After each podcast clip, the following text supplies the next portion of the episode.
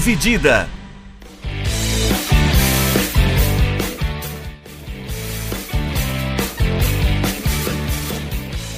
Olá, meus amigos e olá, minhas amigas, sejam bem-vindos e sejam bem-vindas a mais um episódio do podcast Dividida. Eu sou o Guilherme Milani, dividindo a tela aqui comigo, como sempre, Vinícius Bringel. Como é que tá, Bringel? E aí, pessoal, e aí, Milani? E o nosso consultor especial para assuntos de NBA, Matheus Ferri. Como é que tá, Ferri? Tranquilo? Tudo certo, tudo tranquilo. Bora falar aí do melhor esporte de todos os tempos. O assunto é basquete, vamos lembrar aqui. é, a temporada da NBA chegou né, na reta final, chegou nos playoffs. Os playoffs começaram agora no dia 15 de abril, é isso, né? Foi três dias atrás, a gente está gravando dia 18 de abril, uma terça-feira. E a gente vai dar uma repassadinha, então, rapidinha na, no que aconteceu na temporada, né? No que tinha de promissor, se acabou se concretizando ou não. E também falar de premiação e, claro, de playoffs. A gente começa é, falando de surpresas, né? A gente tem times como o Sacramento Kings, o Cleveland Cavaliers e o New York Knicks, que estão nos playoffs, estão jogando basquete em abril, é, na parte final de abril, pelo menos. E acho que ninguém apostava nesses times para estar tá aí uh, nessa posição, né, fazendo esse barulho que eles estão fazendo essa temporada. Queria saber de vocês aí qual foi a principal surpresa dessa temporada para vocês. Ó, antes de começar, queria, queria fazer um adendo. Que eu, eu não sei quem que edita, se, se é o Milani, se é o Brinjal, mas na, na última gravação eu fui tirado de idiota, de chacota, porque eu falei que a minha proposta, né, a, a minha é, aposta que ia ganhar a NBA foi o Denver Nuggets. E os bichos estão voando, tá?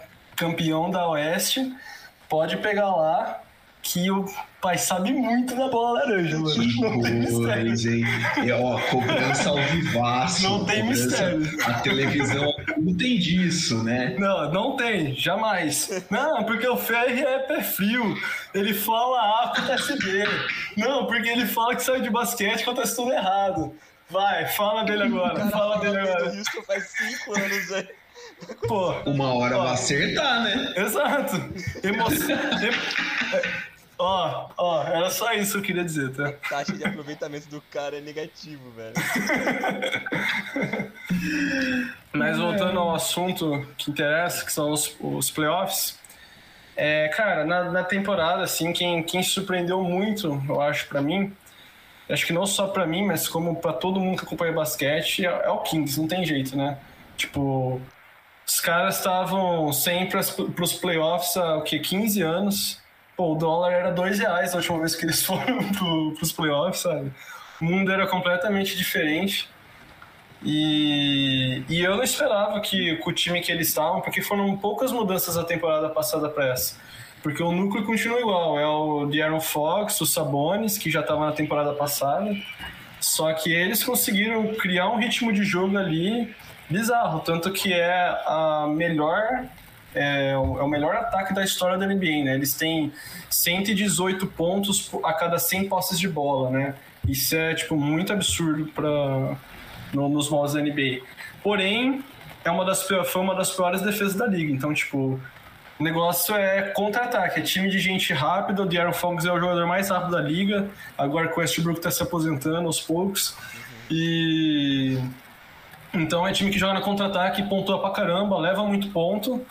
Mas, cara, ficar em terceiro na Conferência Oeste, que é tão concorrida, é um absurdo. É, e os dois foram escolhas de primeira rodada, né? Tanto o Sabonis quanto o De'Aaron Fox, né? Eles já têm, acho que se não me engano, o Fox tá no quinto ano dele e o Sabonis no sexto ano de, de NBA. Mas é que nem você falou, ninguém esperava isso porque quantos anos a gente escuta que o Kings é o fracasso, junto com o Hornets. Os dois são é. uma piada eterna. E se não me engano faz 20 anos desde a última vez que o Kings ganhou a, a divisão. Ganhou o Pacífico. foi em 2003. Então isso faz muito tempo que o time não tem pelo menos uma relevância. É, pode ser que seja o início de uma, de uma boa sequência aí, muito provavelmente, porque eu não, depois que surgiu o play-in, ficou ainda mais fácil para os times, de certa forma, meio medíocres conseguirem alguma coisa, porque dá para você ir play-in e conseguir, sei lá, ficar oitavo, sétimo ali e bliscar pelo menos o início do playoff, né? Mas é uma boa perspectiva pro Kings, principalmente. Eu também concordo com você. Para mim, eles são a principal mudança nesse sentido. Porque eu acho que o, o Knicks já tinha uma base boa de uns anos pra cá. É, só que não engrenava ainda, porque também é muito moleque. E o. E o Cavs, eu acho que a principal mudança foi o Donovan Mitchell mesmo. A chegada dele, eu acho que deu essa mudança de chave, mas que eu não acho que ele é um cara muito clutch. Quando ele mostrou no Jazz, nem ele nem o Gobert. Mas é. É, o, o, o Knicks é curioso porque ele é o curioso caso de daqueles times cíclicos que, tipo, há duas temporadas atrás eles foram super bem também na, na temporada, pegaram o mando de quadra e tudo mais. É, enfim, e na temporada passada foi horrível. Acho que eles foram eliminados no primeiro round pro Hawks de maneira desastrosa, assim. E aí eu pensei, pô, o time é igual. Praticamente não teve uma mudança significativa. Depende muito do Julius Randle. E o Julius Randle tem temporada que, meu, tudo que ele arremessa cai. Tem temporada que o cara é o pior jogador de basquete da história. E essa foi uma temporada que ele voltou a ter um protagonismo no time. E o, o Knicks tá aí, cara, dando trabalho, né? A gente já viu alguns jogos da primeira rodada, né? O Knicks ganhou do, do Cavs, né? Na, no primeiro jogo que teve. E, e aí, por sua vez, o Cavs, é, cara, eu gosto muito desse elenco do Cavs, de verdade. Eu acho um elenco profundo.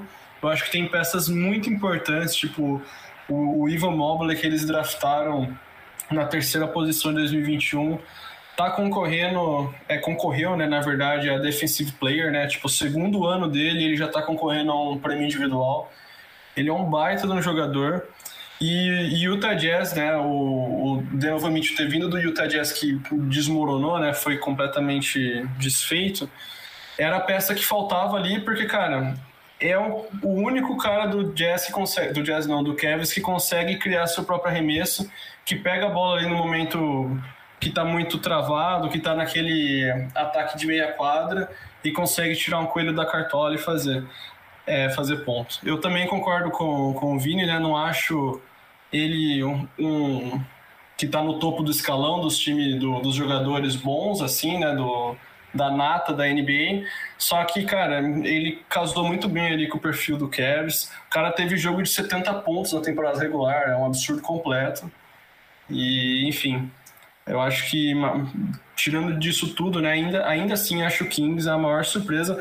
Não só é, né, porque como ambos, tanto o Cavs quanto o Knicks, ficaram em posições abaixo que o Kings, e o Kings é da Conferência Oeste, que é mais disputada ainda. Então, meu, o que o Kings fez é surreal. Se não me engano, o Cleveland ficou com uma, das melhores defesas da liga essa temporada, não foi? Ficou, ficou. É, graças a o, as Big Towers que eles têm lá, né? O Ivan Mobley e o o. Como é que chama o outro cara lá, que também é um pivôzão? Que veio do, do Nets? Ah, esqueci o nome dele, deixa eu ver aqui. É, Allen, Allen, alguma coisa Allen. Allen? Jarrett Allen. É, isso aí. Bom. Dá pra ver que tem muito moleque. Eu tava até olhando aqui a média de idade do Knicks, por exemplo o top 6 pontuadores do Knicks na temporada, o mais velho é o Julius Randle. É. Então é, é, muita diferença, assim, é muito jovem o core. É, é muito dependente do Julius Randle também. Mas o, o RJ Barrett, que eu lembro quando ele foi draftado, eu esperava muito dele. Eu achei ele muito absurdo nos highlights assim, de, de draft. Nos primeiros dois anos ele foi meio esquisito, parecia que ele oscilava demais, não sei se era pressão ou o jogo mais físico pegava nele. Mas agora parece que ele tá fluindo um pouco mais. Mas ele também é novo, é, o... tem 22 anos, então dá pra esperar. Não, mas o jogo, ele mudou bastante o, o jogo, ele, ele agora é uma peça importante pro Knicks e eu, eu acho que isso tem um pouco a ver com, com o técnico deles, né, que tipo, o coach lá, ele ele tem uma filosofia de não deixar muitos calouros jogar, sabe? Isso é prejudicial para franquias que estão se restabelecendo, né? E então, conforme ele foi ganhando a confiança do coach, ele foi tendo mais espaço ali pra, na rotação e agora ele é peça fundamental. Mas esses dois primeiros anos, meu, só jogava garbage time e coisa assim. Isso, acaba sendo muito ruim para o desenvolvimento do próprio atleta, né? A, a NBA, a, a, ela tem um, uma paciência, assim, até meio curta com caras novos, né? Assim, com um jogador que chega na liga, né? Porque, assim, como são muitos jogos, são 82, teoricamente o cara que entra na liga no final da primeira temporada, ele já tem que ter mostrado uma evolução grande, porque senão ele é facilmente é, substituído, né?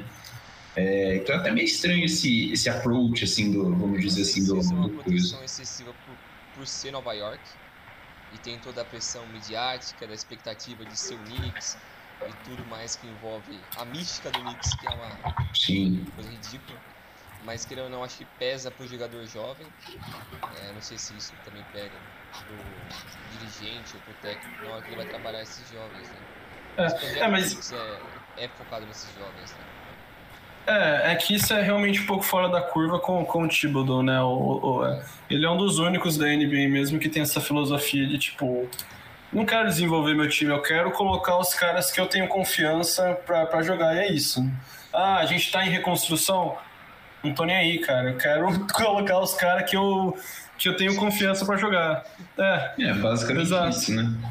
exato. Vou pôr o Cássio no gol aqui, que é. É, o, o RJ Barrett tem, ele tem a média de 33,6 minutos por jogo na carreira inteira dele, né? Essa média é basicamente o que ele jogou esse ano também. Essa última temporada ele fez 33,9 por jogo. é. Meio maluco isso. É, passando então aqui, falando da- das surpresas, né? As surpresas positivas. Falando agora das negativas, ah, o Nets está num. É um, um- um drama sem fim, né? um poço sem fim.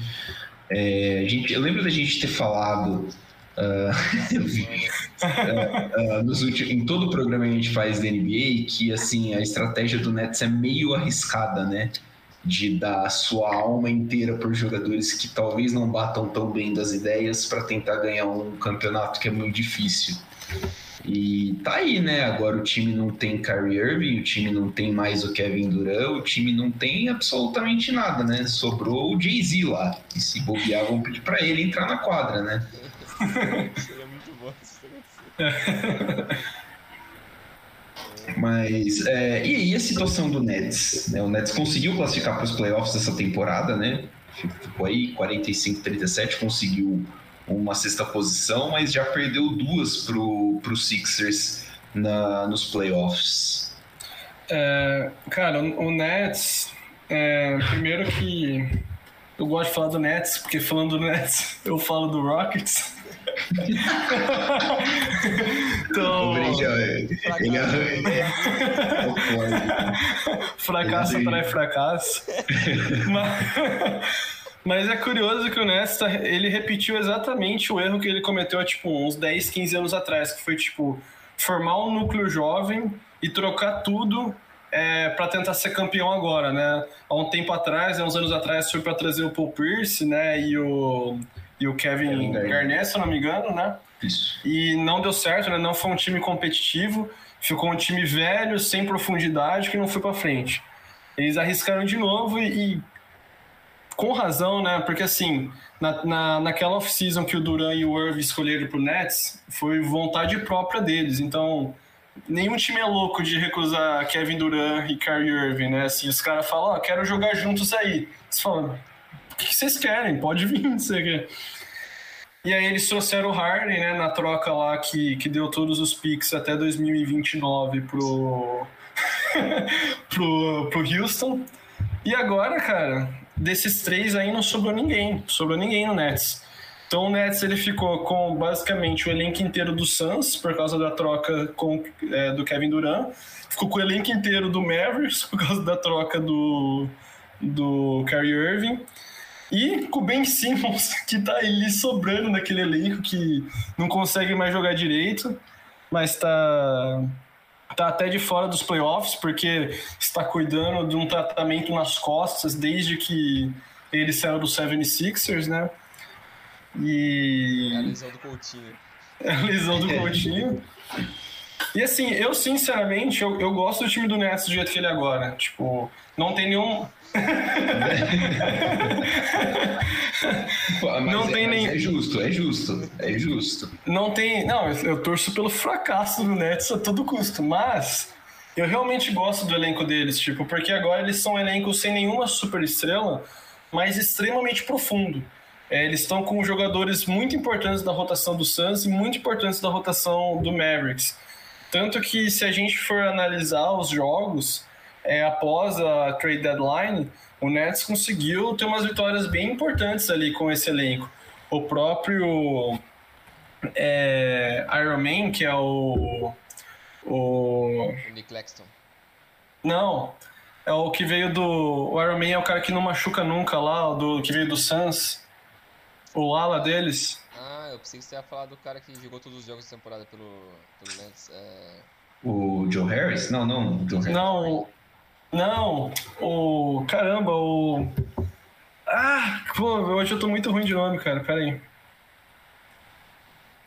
Michael Bridges. Isso, o Michael Bridges. Ele, ele, é, o, ele é o apelido dele é Iron Man, porque, tipo, eu acho que ele, ele perdeu um jogo na carreira inteira, sabe? O maluco não se lesiona nunca. E, e eu falei um, um chute, eu nem sei se ele chegou a perder mesmo, sabe? O apelido dele é Iron Man. E, cara, ele, tinha, ele era fundamental na rotação do Suns, né? ele era titular, mas, cara, no Nets ele assumiu uma responsabilidade ali um pouco acima da curva, tá, tá sendo bem importante, junto com, com o Dewey, né, que veio do, do Mavericks, eles estão até que dando um gás ali. É que não é time de playoff, né, tá levando ali uma surra do, do 76ers, né, que tá em temporada de MVP do Embiid, tá jogando muito acima da média, né? O time tá muito encaixado, mas fazer o quê, né? Fazer o quê? É, eu lembro até no começo da temporada, quando teve toda a expectativa de novo do que o Nets faria, é, e teve aquele murmurinho de novo, ah não, é, vai trocar o Curry, alguém vai pedir a trade request, o que, que vai acontecer com esses malucos? se vai ser realmente a hora do Ben Simmons virar a terceira estrela ali e ajudar os caras é, a fazer esse trio que eles esperavam isso do Harden. Não deu certo, mandou o Harden pro 76ers e pegou o Ben Simmons. Só que o Ben Simmons bichado e quando ele tá em quadra ele também não conseguiu atingir essa expectativa. E mesmo quando saiu os dois, ele também não conseguiu ser o cara porque tá lesionado. Não, e, e, detalhe que, que na off-season a gente tava falando da novela do Duran, né? Que o Duran na off-season falou que pediu troca, né? Voltou atrás, falou que tava tudo certo e foi trocar no, no trade deadline, né? Então, dá pra ver que tem, é meio bagunçado ali o, o front office ali do, do Nets, né? Em questão de planejamento. E agora, para a próxima temporada, eles têm que tomar uma decisão, porque senão eles acabam ficando no famoso limbo da NBA. Não é um time muito competitivo, não, não consegue almejar muita coisa. Só que aí, eles não têm nenhum draft pelos próximos anos, né? É, todos pertencem ao glorioso Houston Rockets. E, e aí vai fazer o quê? Vai trocar tudo por escolha de draft? Mas que escolha de draft se eles não têm? Então, isso é uma situação muito delicada ali é, você acaba ficando sem capital e você acaba ficando sem ter o que, o que envolver, né? Sem Exato. talento e sem, e sem, sem como investir. É, é, por isso que a gente fala né, que é arriscado esse tipo de coisa. E é curioso que os times de Nova York, né, o Brooklyn Nets ali também da, da cidade de Nova York, tenham essa tendência a ter, a, a ter tipo, os front office tão bagunçado, né, um negócio tão assim, tipo, é coisa é, das grandes cidades, Los Angeles é, faz isso. Os caras fazem uns all meio maluco, o Clippers fez, o Lakers fez. É verdade. O Brook, que não fazia o menor sentido pro Lakers, aí dispensou o cara. É umas doideiras que. É, tem, né? é, é, grande centro, né? Sabe que sempre vai ser atrativo para os jogadores, não importa a cagada que faça, né? Atrai o Inclu...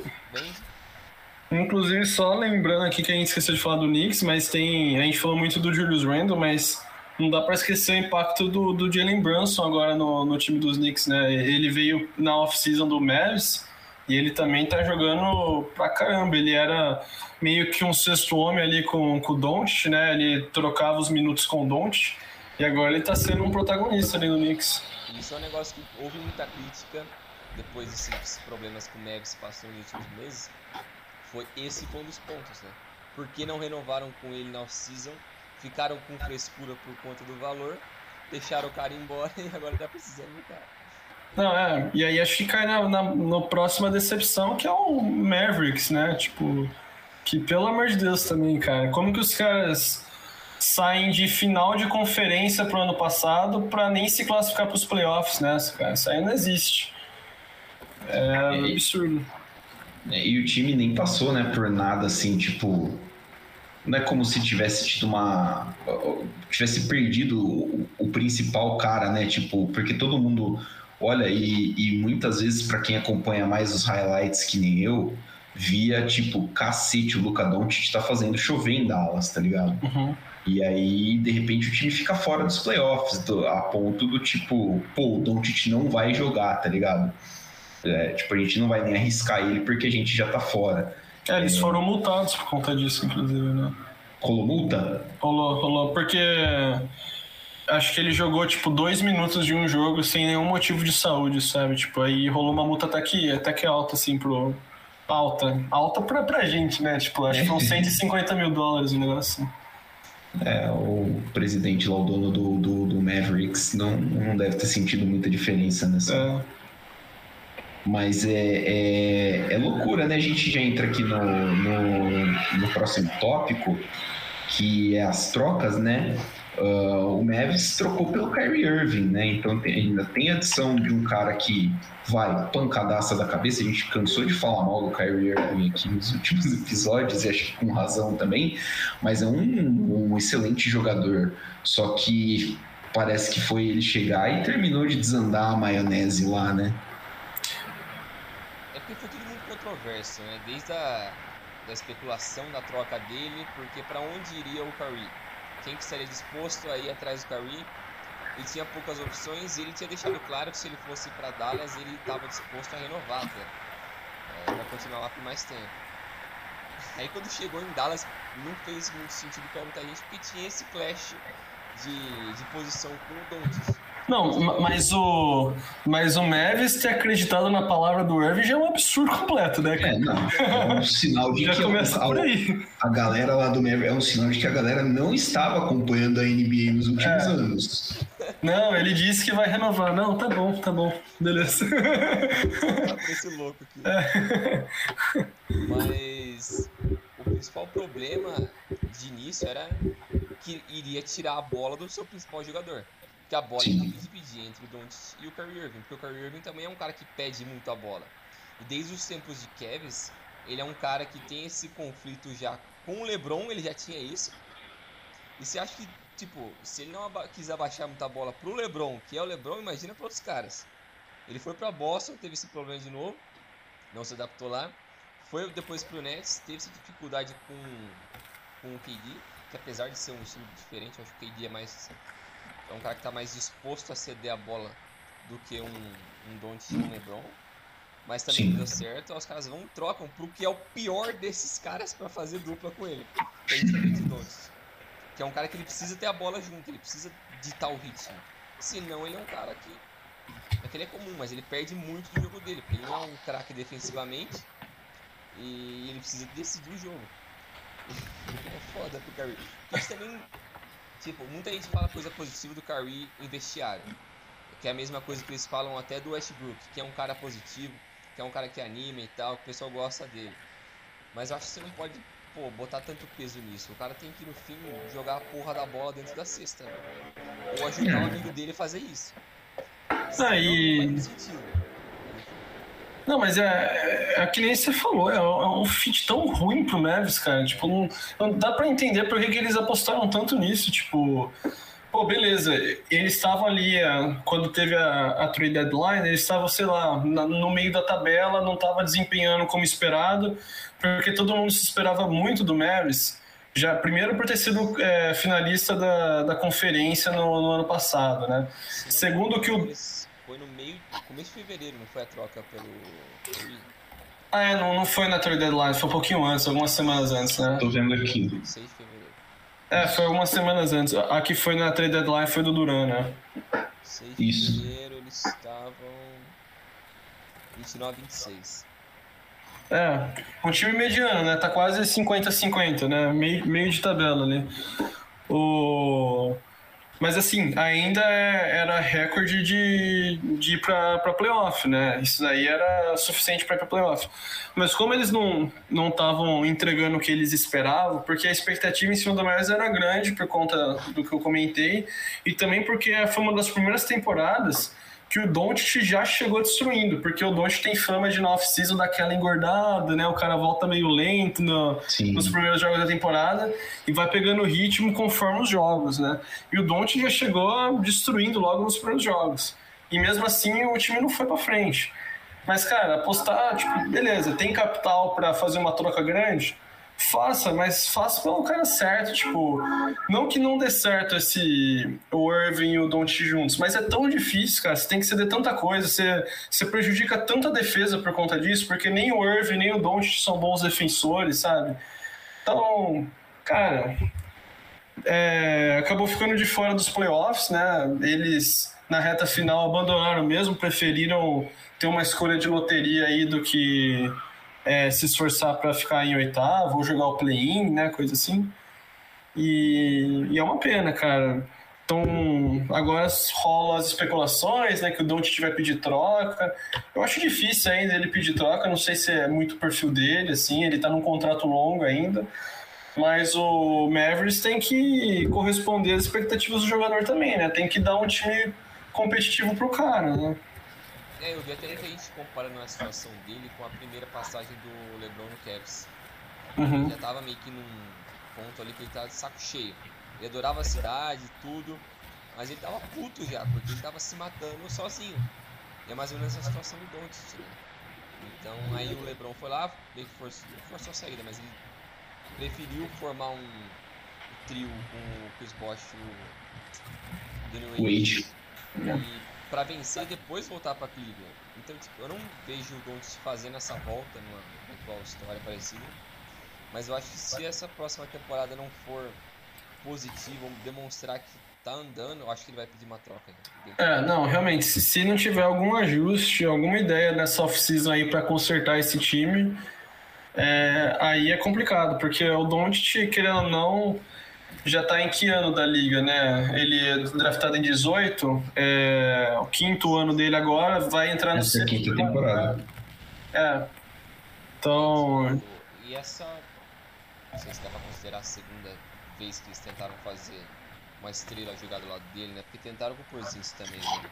é, O Porzingis que não, não ser do mesmo nível, mas a expectativa era que ele pudesse ser esse cara junto com ele, né? Mas ele teve muita lesão e depois também não teve matchup bom. Mas Mas, mas o, o Mavs, ele agora, pelo menos, dependendo de como for, é que o Irving tá um pouco embaixo.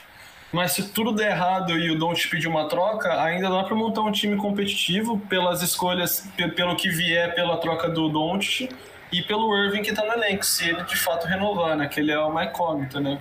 O maluco vai de cajado pro estádio, mas isso é absurdo.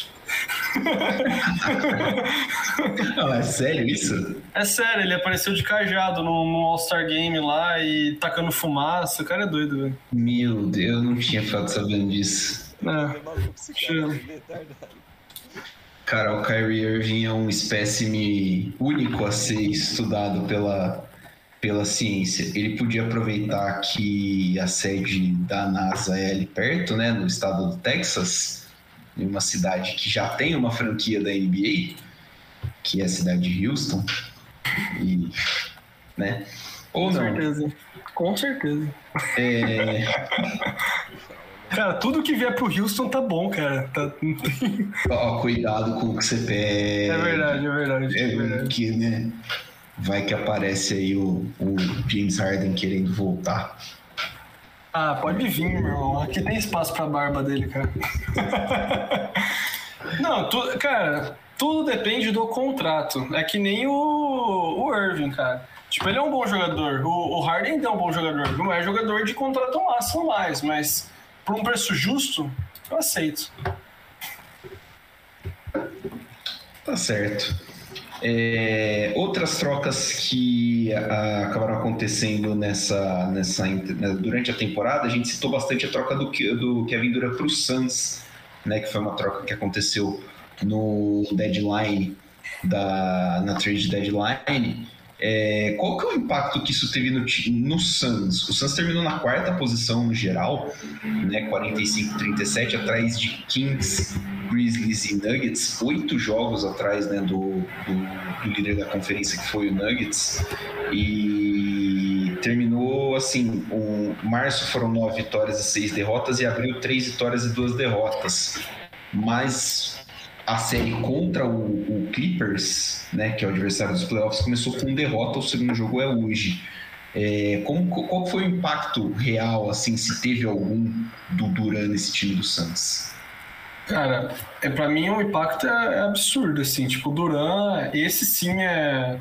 muda uma franquia, ele é jogador ofensivo e defensivo, a questão, acho que, que tá contra o Suns, assim, é dois aspectos, né, que, que meio que casam, né? Eles não terem desempenhado tão bem na temporada regular foi por conta de lesão, né? Então o próprio Durant chegou e logo lesionou. Eles só jogaram oito partidas juntos durante a temporada regular, ganharam as oito, né? No papel, o time é perfeito, né? Você pensa assim, Chris Paul no jogo, Kevin Durant, Devin Booker e o DeAndre Ayton no garrafão, cara, baita de um time. Mas a coisa que tem contra eles, né, o aspecto desfavorável, que é o que está se mostrando na, na série contra o Clippers, eu acho que é simplesmente é, a questão do entrosamento entre eles mesmo. Eles tiveram muito pouco tempo para jogar juntos. Tom Duran ainda está se adaptando, está se adaptando às jogadas do time.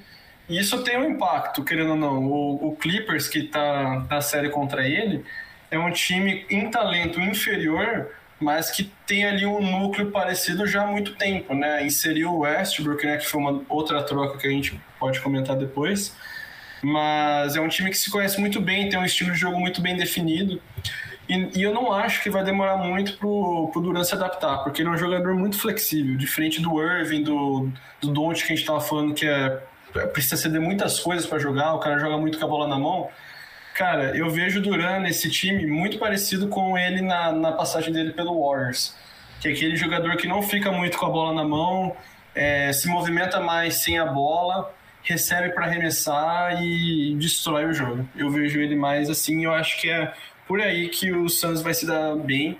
E eu ainda acredito no Suns é, chegando longe, chegando em final de conferência, cara. Não tem. Quem não apostar a favor do Suns é maluco. É absurdo esse time.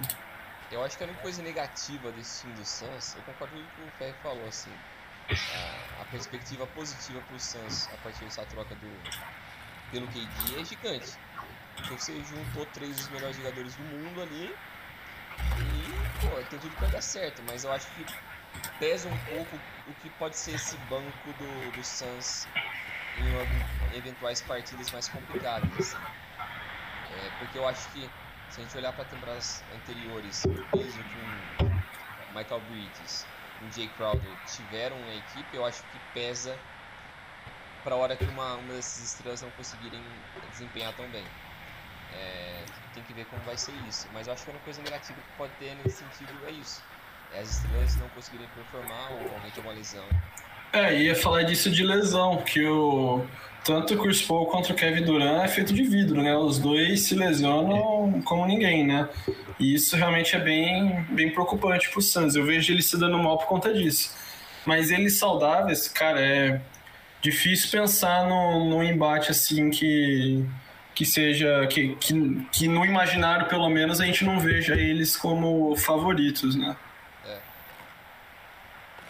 É, eu tô eu tô lendo aqui porque eu lembrei, né? Uh, o Suns estava no processo de venda, né? Teve todo aquele processo, toda aquela polêmica com o antigo dono, o Robert Sarver, e ele vendeu a franquia para o senhor Matt Ishbia. Não sei quem é, são bilionários, né? Então é razoavelmente irrelevante quem são essas pessoas. É, mas essa, essa, toda essa polêmica da troca de dono não, não parece ter afetado tanto assim o time, né? É, acho que é curioso porque, assim, eu imagino que em algum outro esporte, por exemplo, é, isso afetasse mais o, o, o, desempenho e até a forma como, como seria a, a reação mesmo, né, de jogadores e afins dentro do, do, do contexto. É que eu acho que foi um, um pro Santos foi um processo, né? Porque a polêmica do antigo dono aconteceu na off-season, né? Que toda aquela questão lá das investigações, né? E só se concretizou a venda em definitivo justamente na semana que o Suns é, fez a troca pelo Duran. Inclusive foi a primeira é, a, primeira ordem assim do dono, né? A primeira decisão do cara foi fazer a troca pelo Duran, né? Então, porque até então o Suns estava um pouco no limbo porque o antigo dono não podia responder, mas ele tomava as decisões ainda. Então toda troca tinha que ser aprovada por ele, coisa assim. Então, se ele tivesse ali só de mau humor por causa de tudo que estava acontecendo, ele só negava e já era. Mas eu acho que o Suns sentiu mais isso no começo da temporada, porque a polêmica estava muito mais forte do, do dono lá e, e das investigações. E isso foi se adaptando. E outra polêmica no começo da temporada do Suns era do Eiton também, né? Que não ofereceram é a, a, extensão para ele, né? E tudo mais. E ele esperava um contrato máximo. E acabou ficando pelo Suns mesmo. Mas. Mas o Suns eu acho que é um time que. Ou. Vou falar uma coisa meio forte aqui, mas eu acho que ou ele, eles vão ser eliminados pelo Clippers agora, ou eles vão ser talvez campeões da NBA, porque eu acho que quanto mais tempo der para esses Suns jogar, pior vai ser para os próximos oponentes, sabe? Então, conforme eles forem ganhando confiança e tempo de jogo juntos ali, eu acho que vai ficar cada vez mais difícil superar o Suns. É, acho que faz sentido e até cansar a sua parte, as séries mais longas podem ajudar nesse processo, né? É. Que você acaba forçando os caras a jogar em conjunto. Para terminar o assunto troca, é... Ah, terminar assim, mais ou menos, né? Você falou que ia falar do Westbrook saindo do Lakers pro Clippers. É, de novo, né? Bom, fazendo o check aqui, Kyrie Irving já falamos, agora o Westbrook. Cara, é. o. Inacreditável, né, cara?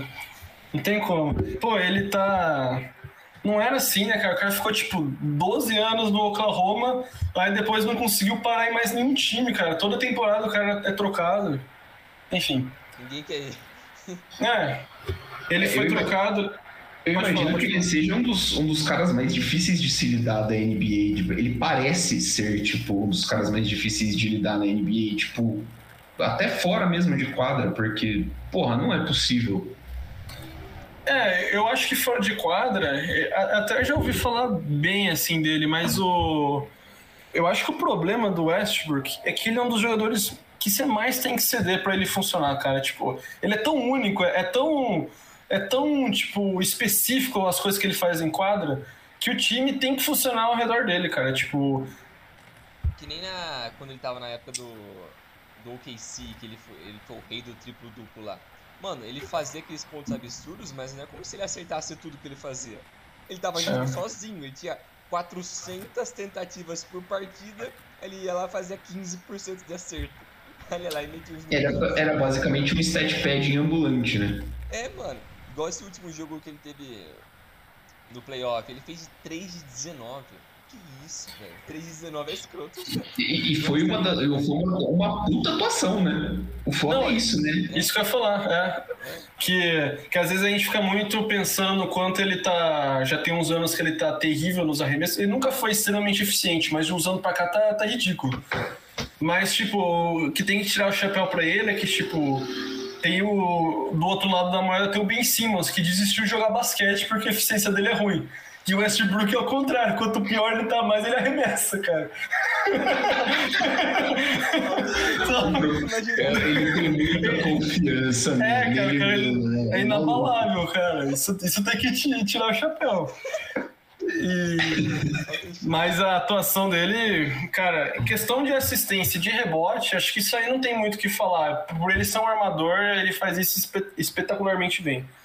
Mas o que eu, o que eu gostei dessa troca é que, querendo ou não, ajudou de maneira geral os times, né? Tipo, o Lakers ficou melhor com essa troca porque realmente a, tá, tava muito gasta a relação do Westbrook com, com todos os dirigentes ali e tudo mais. É, trouxe o D'Angelo Russell, que acho que encaixou bem ali no time, tá, tá tendo um papel importante. E o, no caso do, do Westbrook no Clippers, é, cara, eu acho que encaixou legal também. O Clippers estava tentando jogar com o John Wall, cara, antes do, do Westbrook. E tem, pô.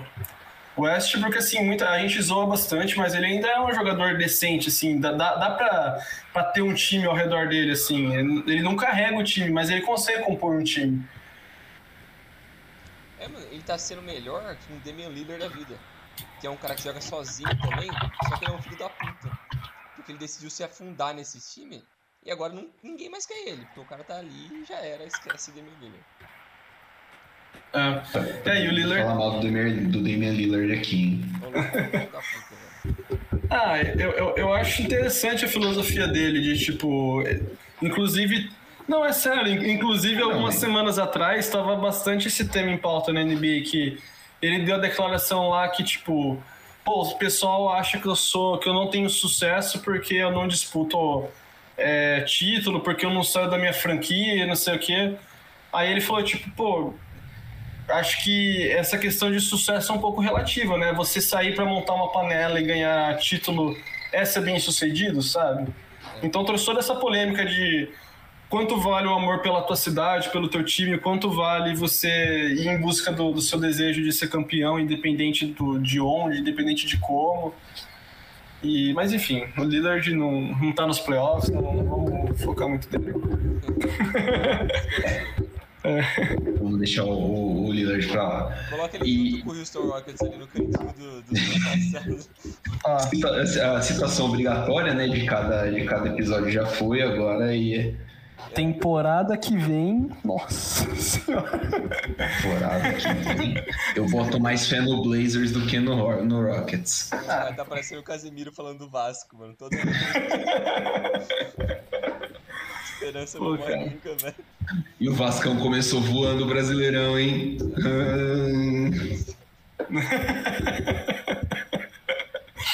Então, pô, mano, é muito triste, cara, porque eu torço pro Santos e pro Houston, cara. É, muito, é muita tristeza, cara. Vai acabar o mundo. É, é, não, puta, é muito triste, mano. Terminando as trocas, o Donovan Mitchell no Cavs, a gente falou, vocês falaram né, um pouquinho por cima. Tem o Rudy Gobert no, no Wolves, né, no Minnesota Timberwolves. É, e o Utah Jazz foi, né? O Utah Jazz resolveu. Foi essa temporada que eles lançaram aquelas atrocidades de uniforme horroroso, né? E só por causa disso eles merecem mesmo se fuder, mas. Porque o uniforme do Jazz antes era muito mais bonito.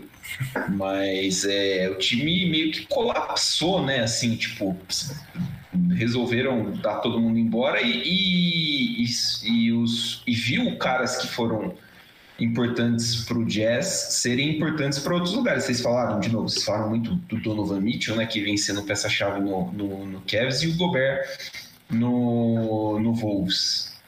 É que eu acho que a fita do Gobert. É, a fita do... Defensivamente ele é bom, mas, cara, ele não, ele não sabe pontuar, velho. É, o Gobert, o Gobert, vale abrir um parênteses que o Gobert deu um soco na cara de um companheiro esses dias atrás. Ia né? falar isso, cara. Pô, o cara é o mané do, do, do basquete, cara. O cara tentou bater no. No amigo. Tá louco, velho. No coleguinha.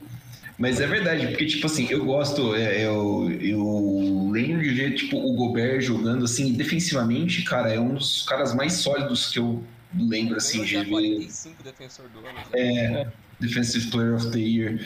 E assim, é meio, meio loucura, porque o Timberwolves me parece um time muito parado. Tipo, o, é, uh, o Frank tinha falado do, do Nets atingir o, tipo, limbo assim da NBA.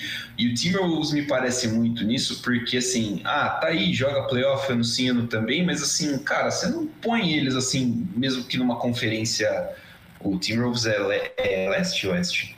Oeste.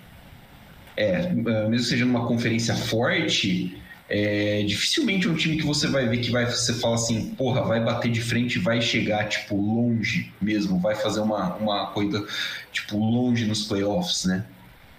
É, o. Cara.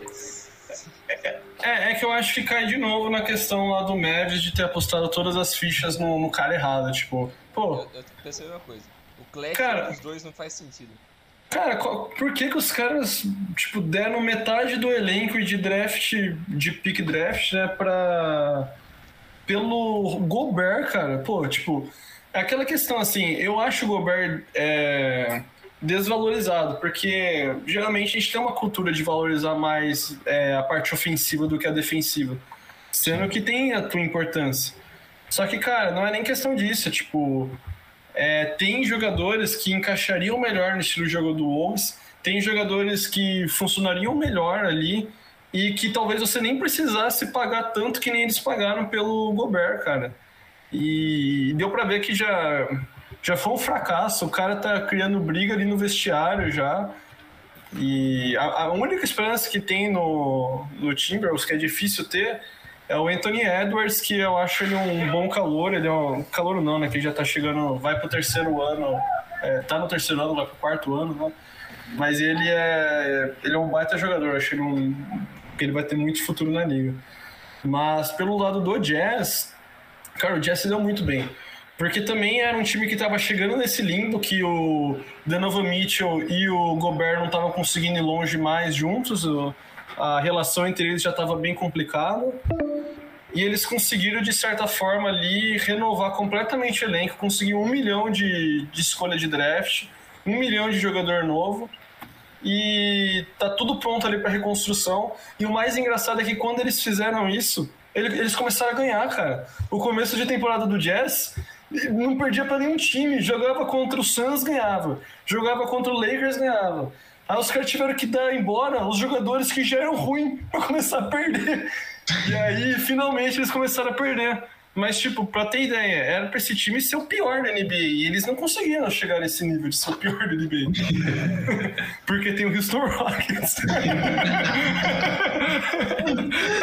Mentira, tá? O Houston não foi o pior time da NBA. Tá? Tem o Foi. Hornets também, que é uma merda. Não, Tem o Hornets. não, Cara, o Hornets vai fazer o Michael Jordan desistir do basquete, cara. O Hornets devia ser proibido, tá ligado? De, de se exibir publicamente. O Michael Jordan demorou 15 anos pra começar a assistir o time dele. Ele percebeu, porra, é uma merda esse time. Ele É. Só agora, só agora ele percebeu que o Hornets é uma bosta. Mas o, o pior foi, foi o Pistons. O Hornets não ficou nem entre o top 3 piores, hein, gente? Não é tão ruim assim. Tem muito time ruim na NBA também. Né? Ficou, ficou Tem no top muito 4. time ruim na NBA. Ficou no top Tem quatro. que ver isso aí. É, Houston, Spurs e o, E o Pistons. e o Pistons. Que desgraça o Pistons também. Pô, o Popovich também tá fazendo hora extra, né? Tipo, o cara levou o time a multicampeões, ser multicampeõões, e agora tá vendo o time ser a pior campanha da, da NBA. Isso aí Ele é. falava toda hora quando ele tava bem. Não, eu vou aposentar ano que vem. Vou aposentar É. ano que vem. Ele ficava nessa. Aí virou uma merda, agora ele não quer mais aposentar. Ah, agora ele não quer mais aposentar. Tá louco, tá doido. É que agora não tem, malucaço. Agora não tem mais pressão em cima dele, ele até parou de ser calvo, o cabelo dele tá crescendo. Tá até com mullet o Popovich, cara. Mas é, talvez seja o cabelo que esteja tá atrapalhando ele a, a treinar. O calvo É. tava dando resultado melhor. É, Bom, chega então de falar de, de Utah Jazz também, time que não tá nos playoffs. É, Vamos passar rapidinho por premiações, né? A gente tem só uma que foi já saiu, né? O resultado que é o Defensive Player of the Year. O jogador defensivo do ano foi o Jaren Jackson Jr. do Memphis Grizzlies. É, algum destaque assim ah, específico? Cara, o, o destaque que eu tenho é que o, o, o Jamoran, né, do, do Grizzlies, ele ficou fora né, durante a temporada regular por causa de alguns problemas, né? Tipo, o cara ter mostrado uma arma de fogo no Stories, tá ligado? Pequenos problemas assim. Então ele ficou afastado por um, tempo, por um tempo indeterminado. E quem segurou as pontas ali do Grizzlies, que manteve, manteve o time competitivo, foi o JJJ, né? O Jerry Jackson Jr., né? E, cara, ele fez uma baita temporada, não só defensivamente, que muitas vezes quem ganha o prêmio defensivo é cara especialista em defesa, né, que nem o Gobert, mas ele também tá fazendo uma temporada ofensiva de tirar o chapéu, cara. É, o MVP, a gente tem aqui os finalistas Giannis Antetokounmpo, do Milwaukee Bucks, Joel Embiid, do Philadelphia 76ers e Nikola Jokic, do Denver Nuggets. É, faz alguns anos já, inclusive, que são esses os candidatos, né, basicamente, ao prêmio de melhor jogador. É, esse ano, o principal candidato é o Jokic, né? É, então, tá, acho que esse ano é o ano de maior polêmica disso, né? Para mim, não tem polêmica. Para mim é o Jokic. Eu acho que que ele, em números, assim, ele tem um papel mais fundamental que o Embiid só que tem duas pressões na liga, assim, que eu acho que talvez façam o Embiid ganhar. Primeiro é o próprio Embiid, que toda hora dá entrevista falando que, que pô, já fiz de tudo para ser MVP e não ganho. Tá saco cheio. É. E segundo, que o, pô, se o Jokic ganhar, ele vai ganhar o tripit de MVP, né? Três anos seguidos. E isso é um, é um baita do negócio. Eu não sei se a NBA tá pronta para dar esse tipo de, conquista pro, pro Jokic, porque, cara, ele vai estar na prateleira do último cara que conseguiu isso foi o Larry Bird, sabe? Tipo, é um absurdo completo. Nem o LeBron conseguiu três anos seguidos de MVP, sabe? Então, é bem... Acho que é legal desse negócio do MVP dos três finalistas serem estrangeiros, que mostra esse domínio dos estrangeiros, né? Que o último é. não estrangeiro a ganhar MVP foi o Harden. É, então é é bem marcante esse momento que eles estão eles estão vivendo hoje. É, foi, foi dois anos no Tetocumpo, né? E foi dois anos de Jokic, né? Se não me engano. E agora a disputa é só entre estrangeiros, né? É. É, Mas eu acho. Eu acho que o Jokic, talvez dos três, ele é o jogador menos plástico, né? Você viu o jogo dele você não se impressiona tanto do que vê um Antetokounmpo ou que vê um João Embiid jogar. Só que a inteligência que ele tem e a importância dele para o sistema do Nuggets, eu acho que é maior do que dos outros dois. Eu acho ele extremamente eficiente, extremamente decisivo e toda a jogada passa por ele no, no Nuggets. Ele é o hub ali de, de todo o poder ofensivo. Eu acho ele realmente um jogador muito absurdo, muito absurdo. É, é, e, é, e, acho que isso casa também com o título do prêmio, né? Que é Most é. Valuable Player, né? Acho que é uma coisa que eu gosto da nomenclatura do prêmio, uh, principalmente dos esportes americanos, que é tipo, é um jogador mais valioso, né? E não o melhor, como acontece geralmente no futebol. É, calouro do ano. Paulo Banqueiro do Orlando Magic, Walker Kessler do Utah Jazz e Jalen Williams do Oklahoma City Thunder. É, o, o Paulo provavelmente vai ganhar, né? Ele já era esperado que ele fosse desempenhar bem nessa primeira temporada, porque ele chegou muito pronto já do, do college, né? Ele chegou um jogador extremamente pontuador, é, já tinha um porte físico acima da média para quem é novato, né? Então ele já veio com o corpo pronto e a adaptação dele para a NBA foi muito rápida. Deu dois jogos ele estava fazendo mais de 20 pontos por jogo já e assim, querendo ou não, o Orlando se tornou muito rapidamente dependente dele, né? Porque o Orlando tinha uma carência de pontuador muito grande, não tinha alguém para pontuar naquela porcaria de time. E, e aí encontrou no, no Paulo Banqueiro esse, esse pontuador nato aí e agora acho muito difícil ele não ganhar. Ficou o ano inteiro em primeiro lugar nas corridas de Rook of the Year. É...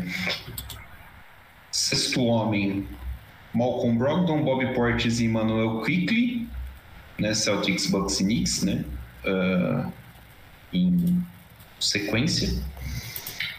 Uh, acho que uh, também dos mais importantes, o Coach of the Year, né? Que a gente citou bastante, o Mike Brown, do Sacramento Kings, Mark Dagnot do Oklahoma City Thunder e o Joe Mazzulla do Boston Celtics são os principais os principais concorrentes. Falando agora dos playoffs, né? Os playoffs começaram uh, recentemente. A gente tem os confrontos da Conferência Leste, uh, Milwaukee, Miami, Cleveland e New York Knicks, Filadélfia e Brooklyn, Boston e Atlanta. Na confer nessa conferência, uh, quem que a gente pode destacar aqui que é difícil falar, né? Pô, uh, vai chegar, chega forte, candidato ao título, igual a gente citou, por exemplo, o Suns na outra conferência, mas é, de melhores chances, assim. Ah, eu, eu, acho que o top 3 ali, que, que foram classificaram nos três primeiros, eles são muito apelões, tipo... É, principalmente os dois primeiros, o Bucks e o Celtics, estão muito fortes ainda. Eu sei que o, a gente viu o primeiro jogo da série, o Bucks acabou perdendo pro, pro Heat, né?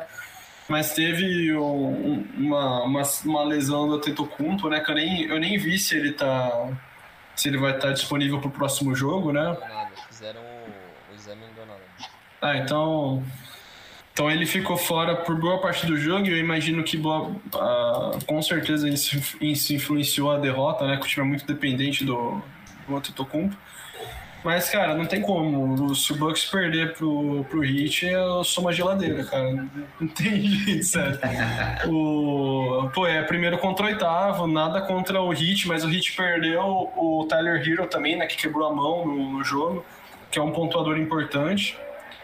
É, o Celtics, cara, eu apostaria, assim, se fosse pra apostar as fichas em alguém para chegar na final da NBA, eu apostaria no Celtics, que nem ano passado, eu acho que eles estão muito bem muito bem que nem ano passado e trou trouxe peças importantes, tipo o Malcolm Brogdon, que está jogando muito bem ali na armação do time. E o Sixers, eu acho que ele, ele é um time que tem um pouco, um pouco menos de profundidade. Ele tem peças importantes, né? tem o Harden, tem o Embiid, é, o Embiid, né, que nem a gente acabou de falar, né, concorrendo a prêmio de MVP, temporada espetacular mas eu acho que tá um degrau abaixo desses outros dois times. Se fosse apostar numa final de conferência, acho que daria Bucks e Celtics. É, uh, é, eu ia perguntar o que, que falta pro, pro Sixers, né, que é um time que tá batendo na trave há muito tempo, mas você meio que respondeu, né? Falta profundidade. É, ver aí, né? porque acho que o que foi falado para o Doncic uh, pode você acha que pode acontecer com o Embiid dele ficar muito de saco cheio com o Philadelphia 76ers e meter o louco embora? É, cara, eu não sei se o Embiid tem esse perfil, sabe? Porque ele é muito abraçado pela torcida, até por causa da treta que teve entre ele e o Ben Simmons, né? Tipo, Sim. então a torcida é apaixonada ali pelo Embiid. E querendo ou não, o Sixers ele tem um histórico de sucesso maior do que o Mavis no, passado recente, né? Então, tipo, tá chegando um pouco mais longe nos playoffs com, com maior consistência. Eu acredito que é mais fácil pro Embiid ele conseguir um time competitivo lá mesmo do que pedir uma troca, sabe? Porque, querendo ou não, o time ele tá ali a detalhes de ser um dos melhores. Ele chegou em terceiro na, na Conferência Leste. Não dá para falar que esse é um time ruim. Então, Sim. acho muito desesperador uma troca, né? Assim, é... não sei, não, não, não vejo isso acontecendo tão facilmente. Perfeito. E aí, do outro lado, a gente tem é, Denver e Minnesota, né? Na Conferência Oeste. Denver e Minnesota. Phoenix Suns e Los Angeles Clippers. Sacramento Kings 2-0 já em cima do Golden State Warriors e Memphis Grizzlies e Los Angeles Lakers. É curioso notar que nessa, nesses confrontos, né, a gente tem o Lakers como seed 7 na frente do, do Grizzlies, apesar de um jogo só. O Kings, é, que foi citado como surpresa, né, uh, mas classificou à frente do Golden State já com dois jogos de vantagem. É, e o único seed primário, assim, né, o seed mais alto vencendo o Denver 1 a 0 no Minnesota. É, é, difícil imaginar que vai fugir assim de, de Denver ou Phoenix essa conferência, né? É, eu, eu acho bem difícil. É, para mim é tem um, o, o Grizzlies também, né? Ele perdeu o primeiro jogo pro Lakers, mas eu acho que o o, tudo que o Grizzlies mostrou durante a temporada é, tem tudo para dar trabalho. Mas eu acho difícil fugir de, de Suns e Nuggets numa, numa eventual final de conferência. Agora, só comentando ali da, da série do Warriors e do Kings, cara, é, é muito curioso que é a primeira vez na história da era Kerr, né, do Steve Kerr, que o Warriors começa perdendo uma série de 2 a 0 Então, isso é interessante é, isso é interessante por dois motivos, né? Primeiro, que, pô, absurdo um time que, que vai para os playoffs praticamente há 10 anos seguidos nunca começou uma série perdendo de 2 a 0 Então mostra a hegemonia que esse time teve na década, né? E por outro lado, cara, você pega o Kings, que é um time que não vai para playoffs há tanto tempo, e pega um time experiente que nem o Warriors, e consegue abrir um 2 a 0 em jogos disputados. Cara, eu imaginava que o Kings ia derreter nesses jogos. Tipo, tipo assim, dois minutos para acabar o jogo.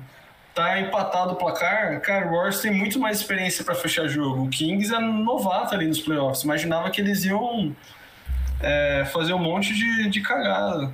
Mas, meu, 2 a 0 eu achei impressionante, cara. Vamos ver agora a série vai para para Oakland, né? É. Oakland. O estádio do, do Golden State é em Oakland, né? São Francisco. É, o, é não, o, é, o, o, novo, né? A nova arena é São Francisco. É, verdade, verdade, verdade, verdade. É. Mas é assim, é do outro lado da ponte, né? É, é.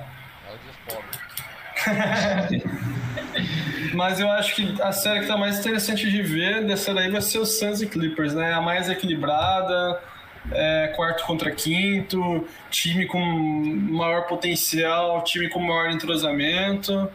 A única pena dessa série é o Paul George estar tá machucado, né, pelo lado do Clippers, né? E eu acho que isso, numa melhor de sete, vai pesar. Eu, eu vejo o Suns virando essa série aí sem muitos problemas.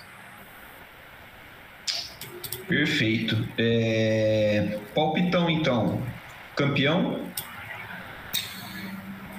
Cara, eu vou ser fiel ao meu palpite do começo da, da off-season e eu acho que o, o Nuggets vai ganhar.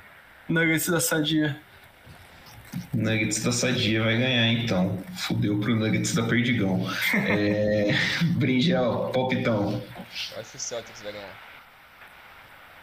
É, eu, eu apostaria na final Celtics e Nuggets, cara. Eu acho que mais que o Nuggets eu acho que acabou um pouco aquele estigma de inconsistência que ele tinha nos últimos anos, mas ainda assim eu, putz, eu prefiro demais o trio do, do, do Celtics, eu acho embaçado demais. É, eu, eu acho que é, vai ser um confronto muito legal, muito legal. E até se der uma final de conferência Suns e Nuggets, eu acho que também vai ser muito, muito absurdo. É, acho que seria o, o, o, mais legal, assim, né? Tipo, de, de acompanhar. Também não dá pra descartar o Bucks, né? O Bucks é. é. Mas o Celtics já ganhou demais NBA, Vini. Tem que, tem que abrir mão disso Tem daí, que cara. diversificar um pouquinho, né? Exato, cara. A Pô, galera não aguenta mais ver um time verde campeão, mano. Começou. Começou. Caralho, que merda, velho. É, vou, vou acompanhar o Ferre, acho que, dá, acho que vai dar o Nuggets. Acho que dá Nuggets esse ano. Isso, fico na esperança, porque eu. É, até tava torcendo para ele é, nas últimas temporadas e não deu, né? Achei que ficou meio. Parece uma história meio inacabada. Ah. Mais do que o mais do que outras partes assim, tipo o Celtics que também parece, mas parece mais assim. Tem muito time que merece ganhar, por tipo, sei lá, o, é. Chris, o Chris Paul merece muito. O Jokic tipo, seria muito foda.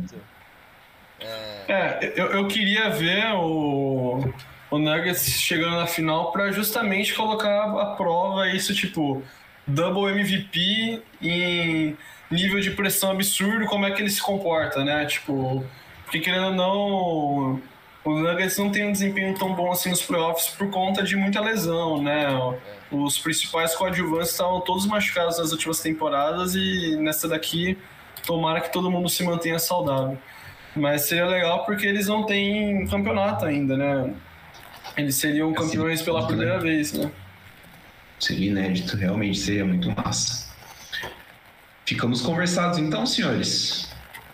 É isso aí.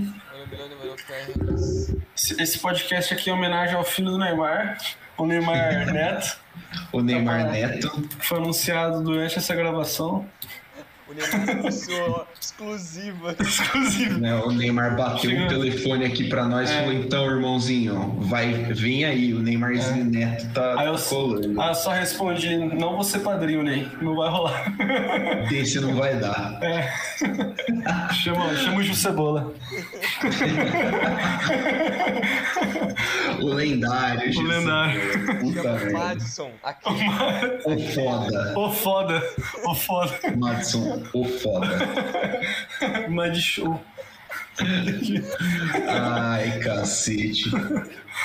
Valeu, Ferri. Valeu, Brilhão. Um abraço, hein? Valeu, galera. Um abração. Até mais. Sigam-nos nas nossas redes sociais. Um abraço.